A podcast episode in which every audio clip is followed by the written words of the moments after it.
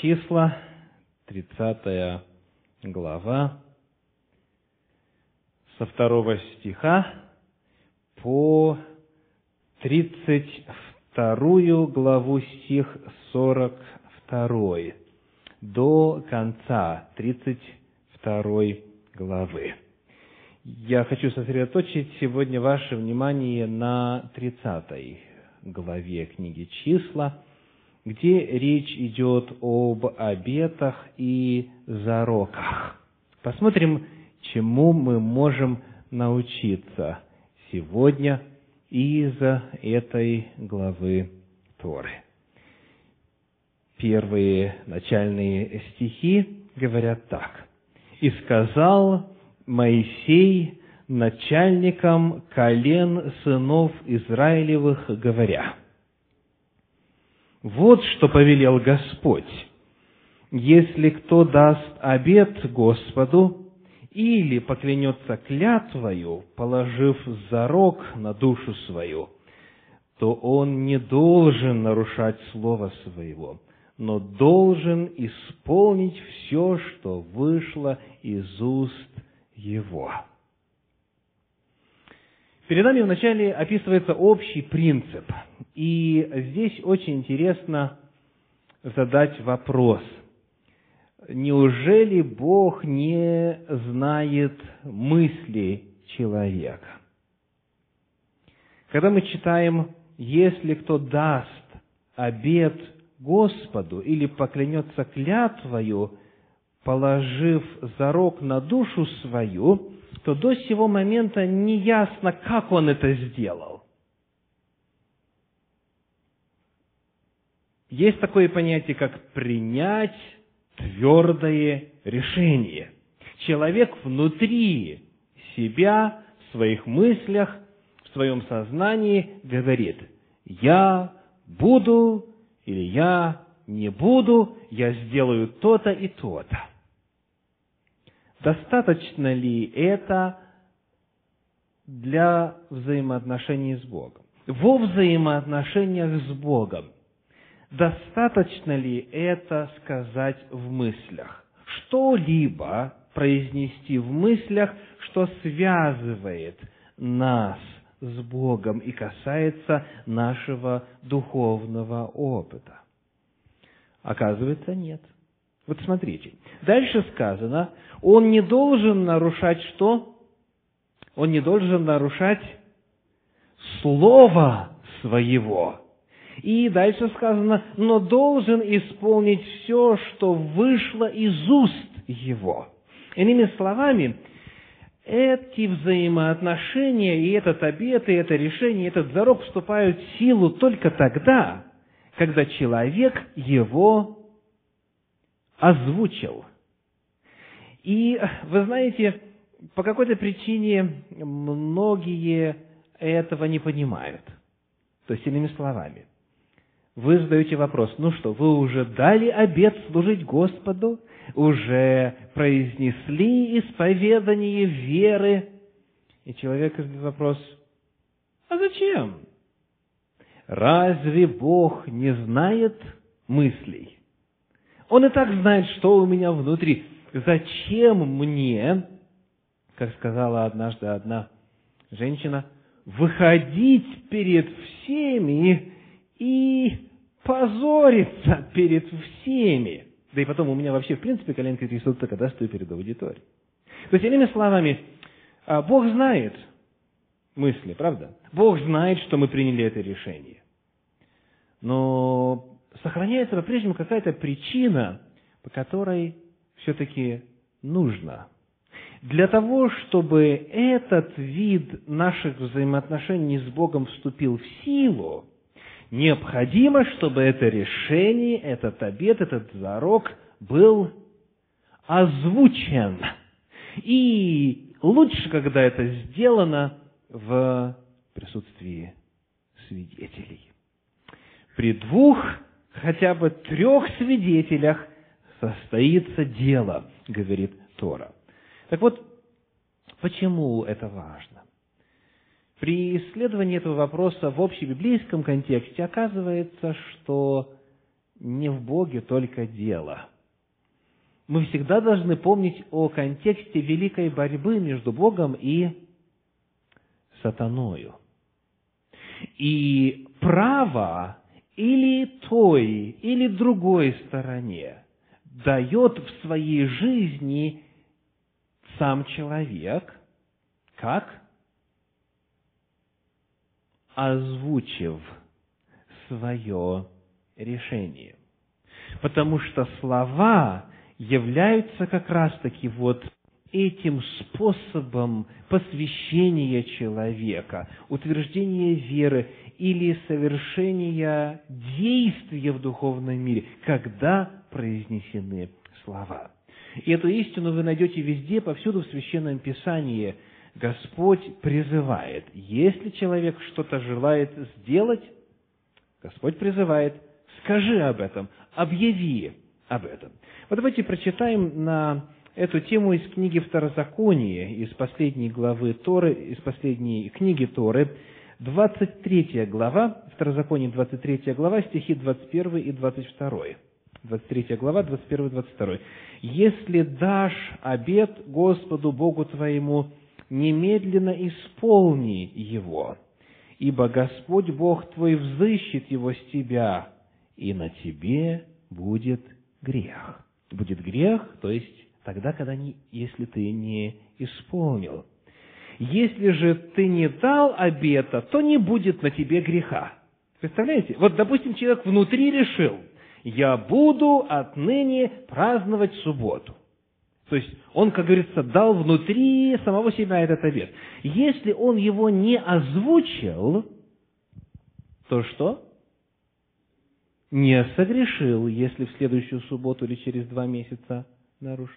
Если же он его озвучил, то тогда этот договор, этот а, обед вступает в силу. Вы видите, насколько это серьезно?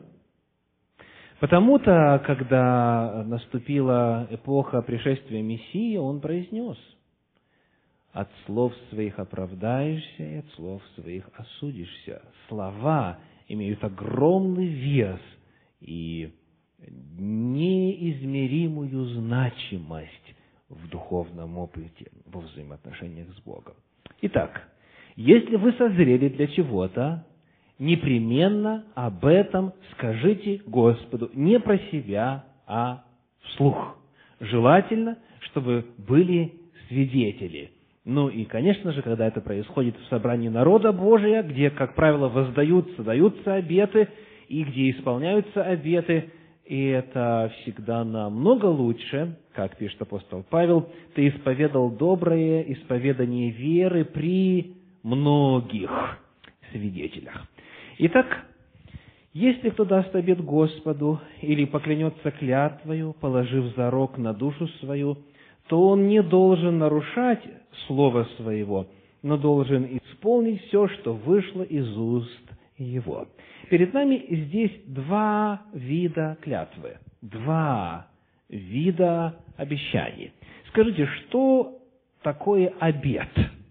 Обет – в древнееврейском, в оригинале здесь используется слово «недер», «недер», и оно дословно означает обещание сделать что-то.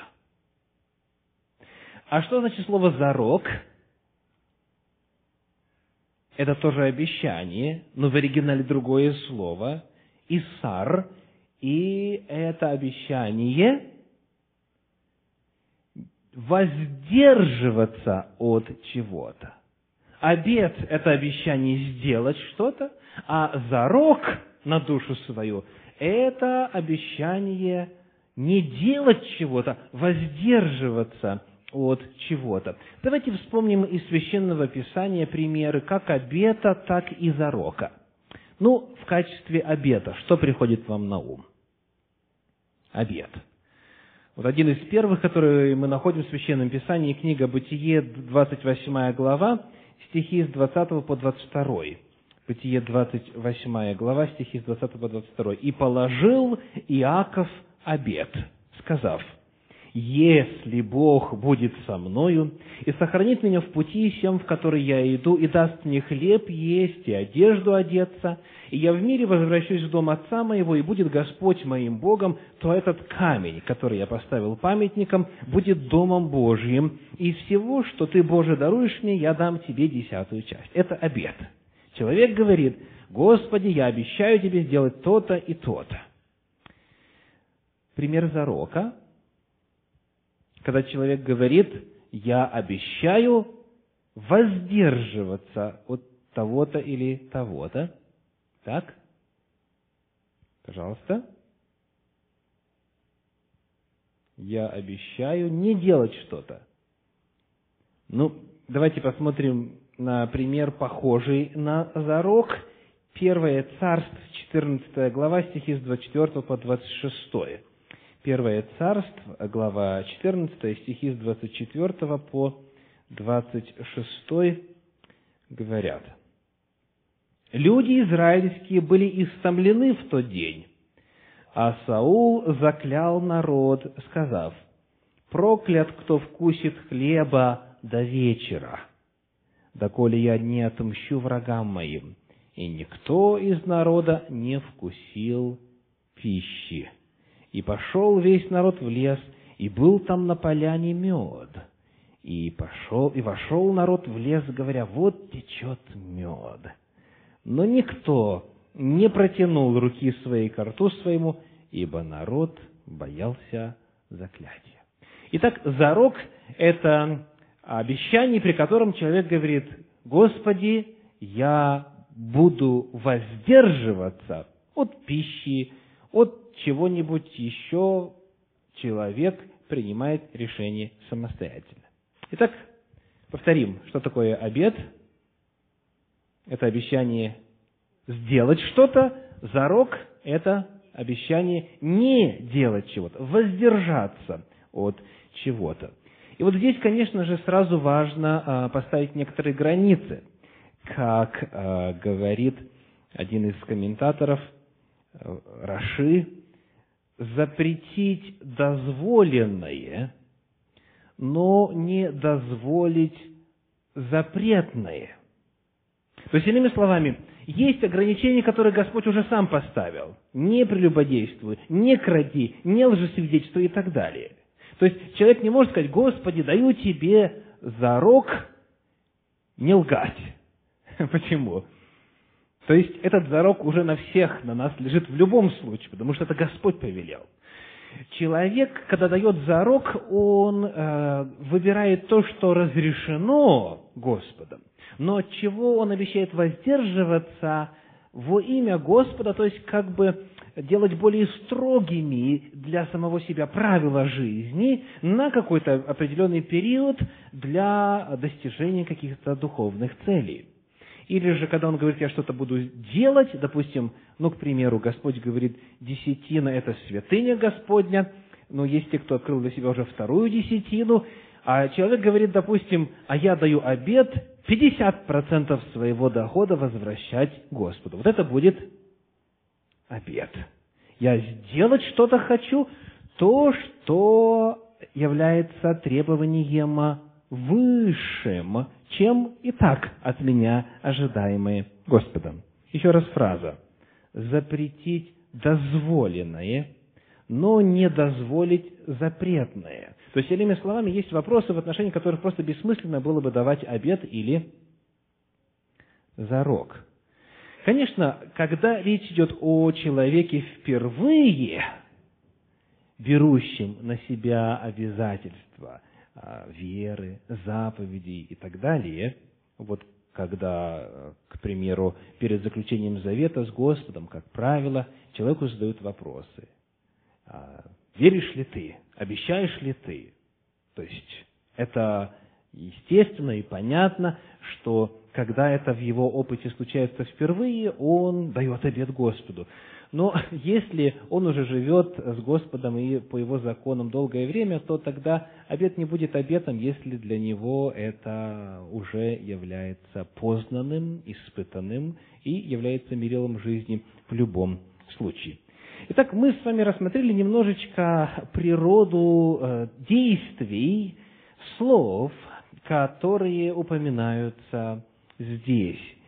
И теперь давайте посмотрим на конкретные предписания.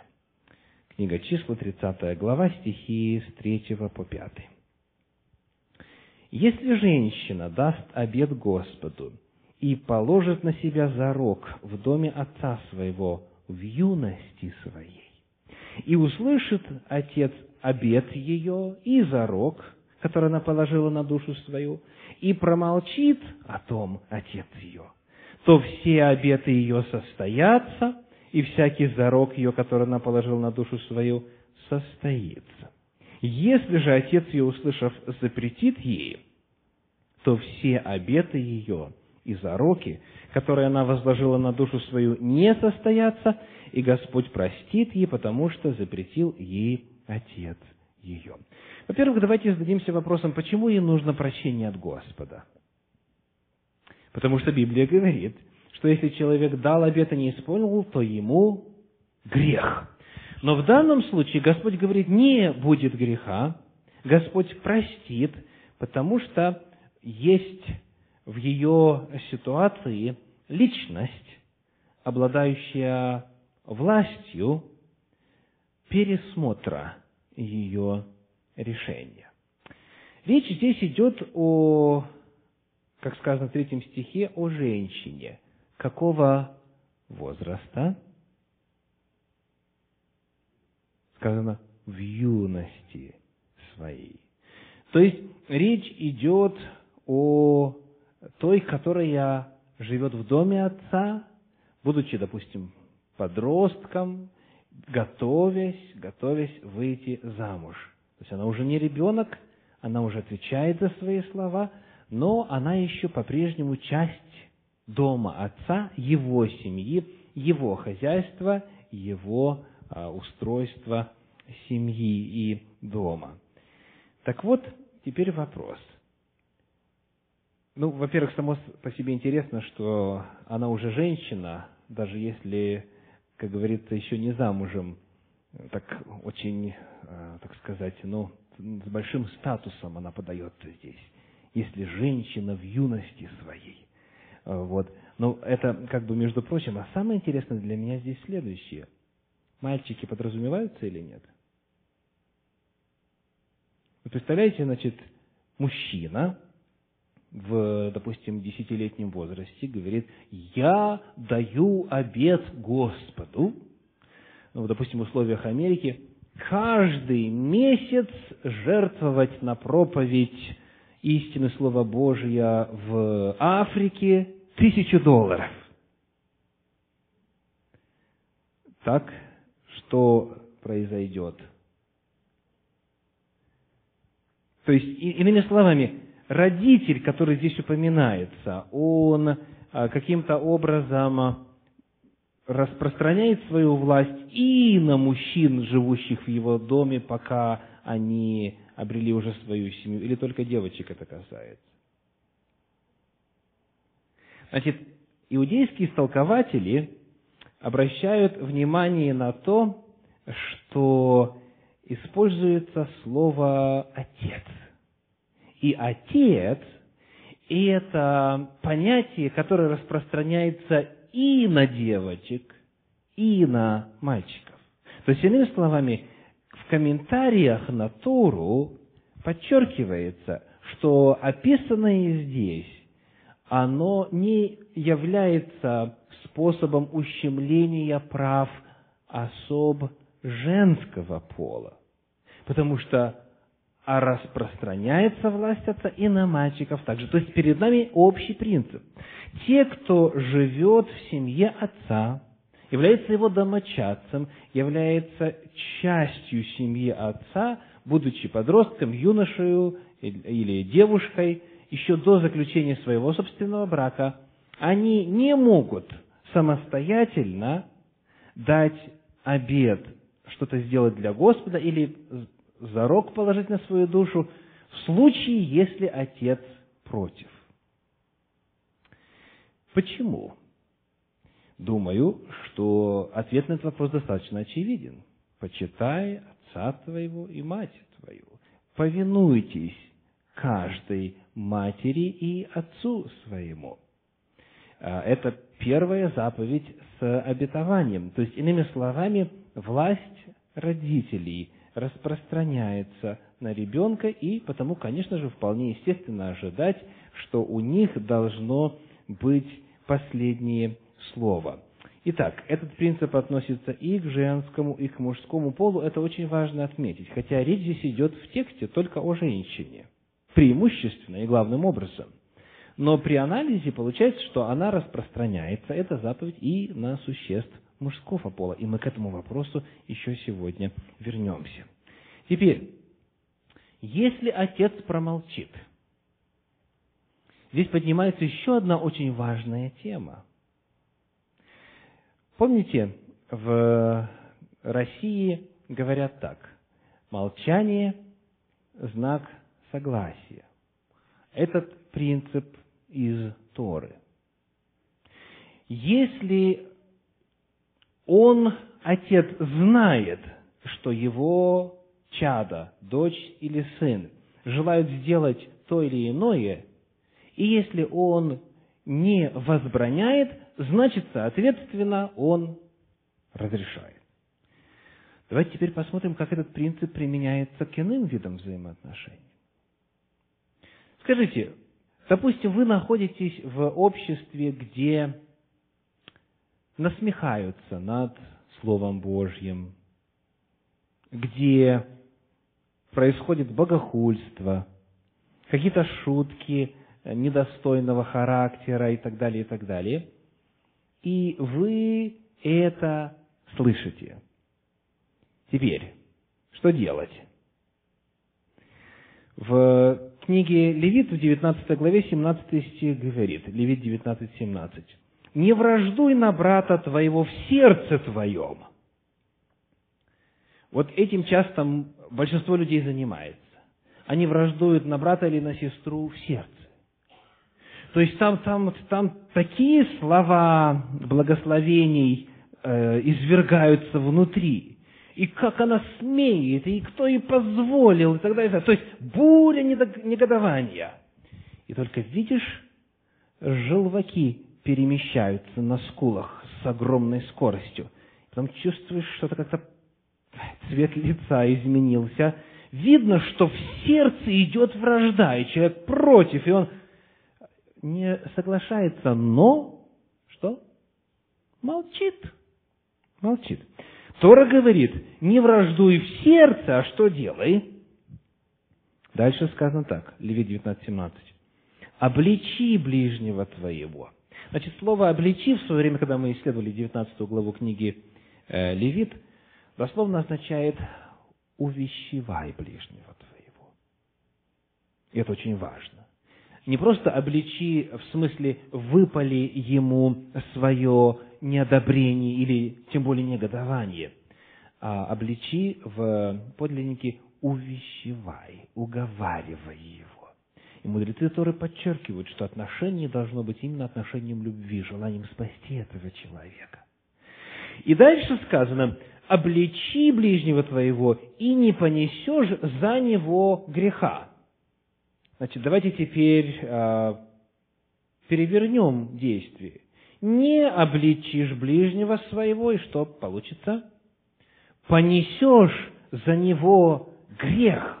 То есть, иными словами, если вы слышите что-то, что, как вы точно знаете, не является волей Божьей и является грехом, то есть с этим невозможно согласиться, то просто промолчав, вы тем самым, во-первых, что? Подаете вид, что вы соглашаетесь, а во-вторых, вы берете на себя долю вины, долю ответственности. Потому это недопустимо. Конечно же, э, трудно, трудно порою найти правильные слова и тон, и место, и время, чтобы вот таким образом с любовью наставить человека, вразумить его – но, тем не менее, это нужно попытаться сделать, и нужно стремиться к этому. многие как бы говорят, ну, у меня нет права, не, у меня нет права увещевать человека или обличать его. Но вопрос, а у него есть право говорить э, то, что является богохульством или ложью, или чем-то непристойным, тем, что является нарушением воли Божьей. У него тоже нет такого права. И потому, э, вот, например, Ришар Лафер в своем комментарии, он говорит, мы можем учиться у человека, который говорит то, что не должен бы говорить. Если он может говорить то, что не должен, то вы тем более имеете право сказать то, что вы должны.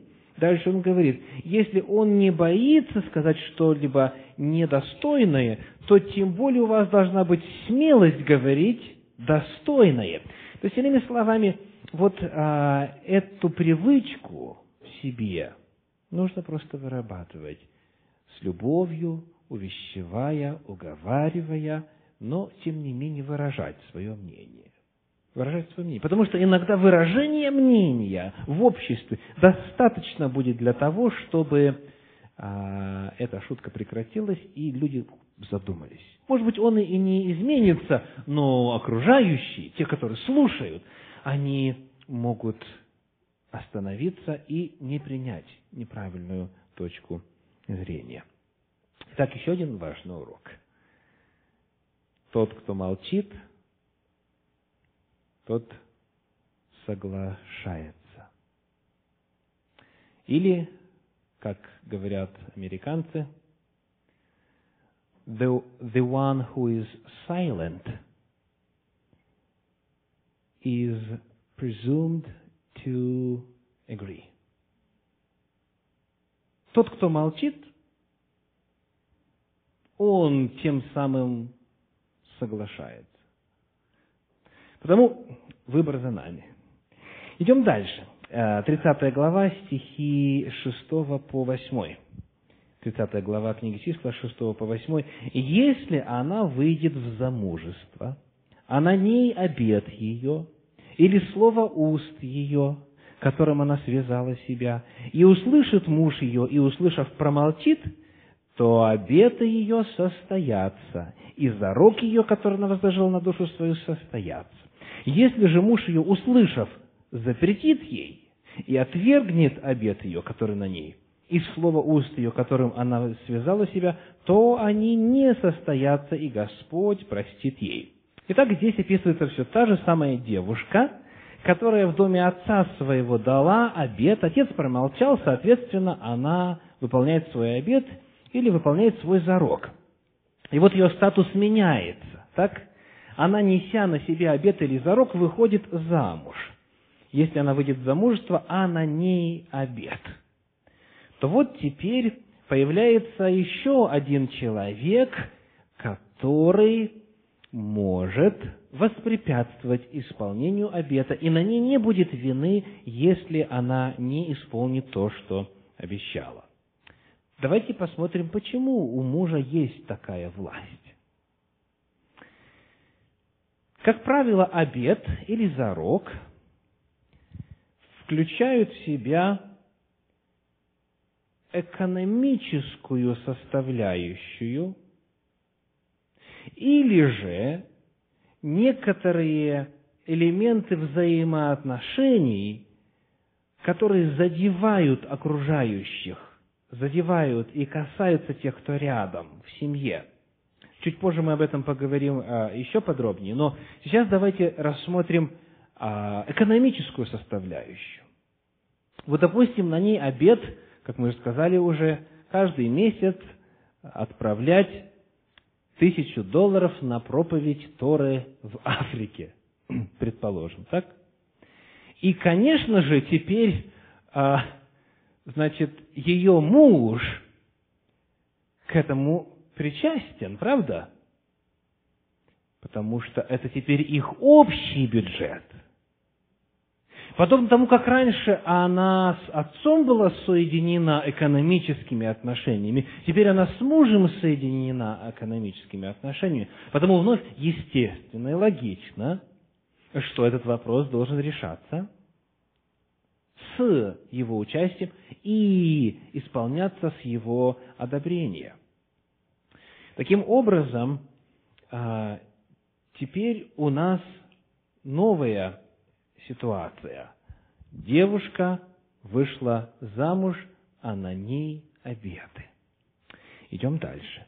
Книга числа, 30 глава, стихи с 10 по 15. Еще одна ситуация описывается. Если жена в доме мужа своего дала обет, или возложила зарок на душу свою с клятвою, и муж ее услышал и промолчал о том, и не запретил ей, то все обеты ее состоятся, и всякий зарок, который она возложила на душу свою, состоится. Если же муж ее, услышав, отвергнул их, то все вышедшие из уст ее обеты ее и зароки души ее не состоятся, муж ее уничтожил их, и Господь простил ей. Всякий обет и всякий клятвенный зарок, чтобы смирить душу, муж ее может утвердить, и муж ее может отвергнуть. Теперь уже ситуация, при которой замужняя женщина принимает решение дать обет или взять на себя зарок. И вот здесь я хочу обратить ваше внимание на одну очень важную фразу. «Чтобы смирить душу». Что это означает? Зарок, чтобы смирить душу. Эта формулировка очень важная, и она помогает нам понять, о чем идет речь. Чтобы смирить душу. Скажите, что включает в себя это понятие? Исследование этого термина в Священном Писании открывает, во-первых, вопрос поста. Этот термин подразумевает под собой также интимные взаимоотношения. И об этом апостол Павел пишет чуть подробнее и очень ясно. Давайте почитаем 1 Коринфянам 7 главу стихи с 3 по 5. Коринфянам 7 глава с 3 по 5. «Муж, оказывая жене должное благорасположение, подобно и жена мужу. Жена не властна над своим телом, но муж. Равно и муж не власти над своим телом, но жена. Не уклоняйтесь друг от друга, разве по согласию на время – для упражнения в посте и молитве, а потом опять будьте вместе, чтобы не искушал вас сатана невоздержанием вашим. Итак, апостол Павел говорит о том, что поскольку тело мужа и жены не принадлежит им самим, а принадлежит друг другу, то в вопросе интимной близости жена не может сказать «Я беру на себя зарок три месяца воздерживаться от интимной близости. Правда? Потому что, совершенно понятно, ее тело не только ей одной принадлежит, и она не может решать этот вопрос в одностороннем порядке. Сказано «по согласию на время». Равно и муж. Равно и муж, сказано, оказывая жене должное благорасположение – и если и будут перерывы в интимной жизни для поста и молитвы, для достижения каких-то духовных целей, то они должны быть результатом обоюдного согласия. То есть обратите внимание, что Ветхий Завет и Новый Завет, они смотрят на этот вопрос одинаково. Зарок, чтобы смирить душу, включает в себя и такие важные вопросы, как а, интимная близость между мужем и женой. И апостол Павел предостерегает, что а, если это не делать правильно, то тогда сатана будет искушать невоздержанием. И тогда есть опасность блуда и а, греха, который может разрушить взаимоотношения мужа и жены. Итак, это место Священного Писания учит нас тому, что во взаимоотношениях мужа и жены, когда речь идет о каких-то обетах Господу, финансовые ли это обеты или иные, когда речь идет о взятии на себя зарока на душу, то семья должна принимать это решение вместе, сообща, потому что они связаны друг с другом. Теперь стихи 14 и 15. «Если же муж ее молчал о том день за день, то тем, то он тем утвердил все обеты ее и все зарок ее, которые на ней. Утвердил, потому что он, услышав, молчал о том, а если отвергнул их после того, как услышал, то он взял на себя грех ее. Вот здесь очень интересно. Сказано, что если он вначале промолчал, то своим молчанием он этот обет утвердил. Но проходит время, и он чувствует, что жить в таком режиме трудно. А, и тогда он говорит, нет, я, пользуясь властью, данной мне от Бога, запрещаю. Сказано тогда, он грешит, потому что вначале он утвердил, чем? Своим молчанием. Это значит, что он теперь взял на себя обед тоже. Видите вновь, насколько важен вопрос взаимной ответственности. Если мы молчим, значит, мы соглашаемся. А если потом вдруг мы начинаем возмущаться, то тогда грех может быть на нас, потому что мы нарушаем взятый человеком обед.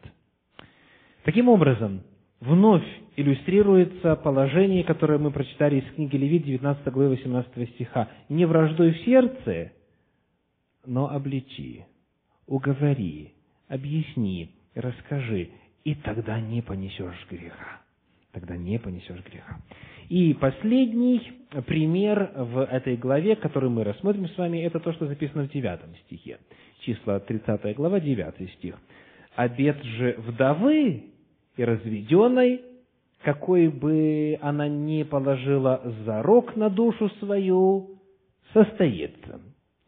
В чем разница между статусом девочки, живущей в семье отца, девушки, вышедшей замуж, жене, дающей обед, и вдове и разведенной. В чем разница между ними? Она сама решает за себя, и это касается только ее. То есть принцип здесь очень ясен. Если это касается кого-то еще, нужно решать сообща, нужно решать вместе.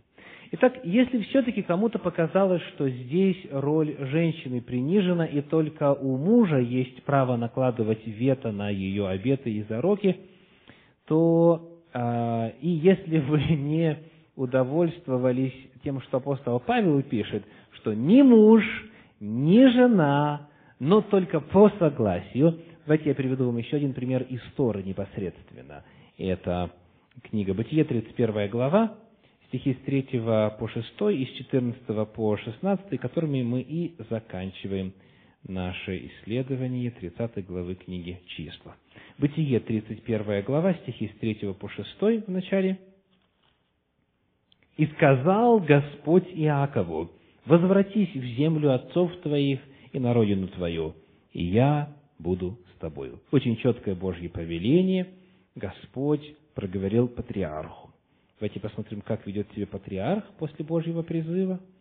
«И послал Иаков, и призвал Рахиль и Лию в поле к стаду мелкого скота своего, и сказал им, «Я вижу лице отца вашего, что оно ко мне не таково, как было вчера и третьего дня, но Бог отца моего был со мною». Девятый стих. А, нет, дальше давайте так – 11 стих. «Ангел Божий сказал мне...» И дальше стихи с 14 по 16. «Рахиль и Илья сказали ему в ответ...» Я опускаю до конца 16 «Делай все, что Бог сказал тебе». Итак, вот перед нами что? Божий призыв, но патриарх советуется с семьей своей. Он призывает Рахиль Илию, рассказывает, пересказывает они дают согласие, подтверждение, и только после этого они уходят. Касается ли это мужа? касается ли это жены. Во всем, что связывает нас с Богом, обет ли то или зарок, нужно согласие, нужен общий подход, мы зависимы друг от друга и потому должны всегда действовать сообща. Итак, сегодня мы с вами узнали очень многое. Приняли решение внутри, что нужно сделать? Озвучить его. Так, что еще мы узнали сегодня? Разница между обетом и зароком. Запомнили? Обет – это то, что мы обещаем сделать, зарок – это то, что мы обещаем не делать. Очень хорошо. Господь говорит также, что если вы стали свидетелями проклятия, об этом мы тоже говорили уже в книге «Числа», если кто был свидетелем проклятия и не объявил, то он несет на себе вину. Вы знаете, мы живем с вами в мире, который много проклятий извергает. Мы с вами живем вокруг людей, которые и говорят, и делают то, чего не должно. Кто будет глазом вопиющего в пустыне? Тот, кто не желает нести на себе вину за то, что промолчал. Аминь.